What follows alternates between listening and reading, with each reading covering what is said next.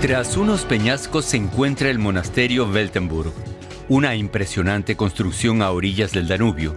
Unos monjes se asentaron aquí hacia el año 617. Es la abadía más antigua de Baviera. Con el paso de los años, los monjes benedictinos fueron ampliando el monasterio. La iglesia se construyó en el siglo XVIII. Se caracteriza por su ostentosa decoración barroca que se puede apreciar durante las visitas guiadas. En estas se explica la historia de la región y se hace gala del humor bávaro. Se decía que el cielo nunca es aburrido, pero los bávaros siempre tienen un poco de miedo porque corre el rumor de que en el cielo no hay cerveza. Allá arriba hay que pasarse el día maltratando un instrumento musical y siguiendo un horario cantar un aleluya o un osana. Pero en el patio se demuestra que en Baviera nunca se acaba la cerveza.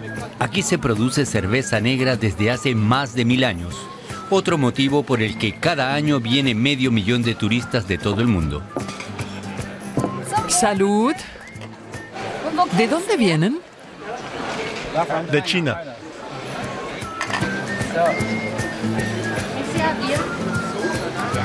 We are from Spain. Yes, yes, from Spain, yes, Barcelona. Venimos de Corea del Sur. Me encanta el monasterio, sobre todo su cerveza. Salud. Seguimos río abajo. Cada media hora zarpan embarcaciones turísticas en las que se puede surcar el Danubio. Los barcos cruzan la garganta de Weltenburg a pocos metros del monasterio.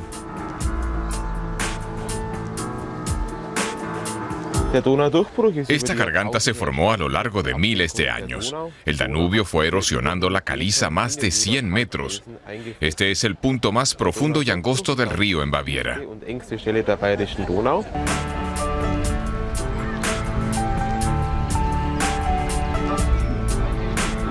Las paredes de roca se alzan aquí hasta 80 metros de altura.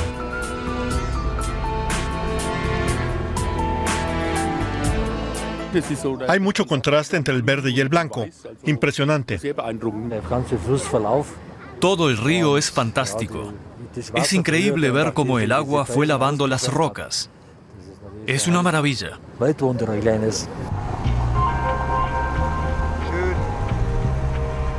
Existe también una reserva natural que se puede recorrer caminando, casi siempre siguiendo el curso del río. Navegamos durante media hora hasta Kelheim. Esta ciudad bávara tiene cerca de 15.000 habitantes. Muchos viajeros se quedan varias horas para visitarla o incluso aprovechan para pernoctar allí. Esta localidad también es un punto de partida ideal para hacer una larga caminata. En Goldberg comienza un circuito didáctico geológico a través de un frondoso bosque de hayas. Alrededor de Kelheim discurren numerosos senderos. Todos conducen a puntos con hermosas vistas panorámicas sobre el Danubio. Nuestro recorrido termina en Ratisbona, ciudad universitaria y patrimonio de la humanidad de la UNESCO por su centro histórico, que se conserva intacto. La mayoría de las casas fueron construidas entre los siglos XII y XIV. Cada año llegan a admirarlas unos 3 millones de turistas. Las torres de la Catedral de San Pedro miden 105 metros. Este templo gótico, símbolo de la ciudad, se construyó entre los siglos XIII y XVI. Los vitrales son impresionantes, especialmente por sus vivos colores. El puente de piedra de 300 metros es el segundo símbolo de la ciudad. En la Edad Media se consideró una obra maestra de la arquitectura. Empezó a construirse en 1135 y en 11 años estaba terminado. Aquí vemos otra atracción de Ratisbona, La Wurstkugel, el local de comida rápida más antiguo del mundo. La primera mención escrita data del año 1378. Una empresa familiar desde hace seis generaciones.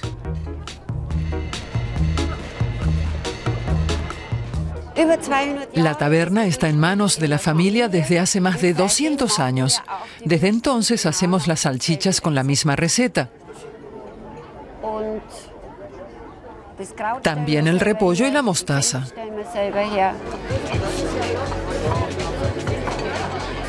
Una auténtica delicia, tanto para la población local como para los numerosos turistas y a solo unos pasos del río Danubio.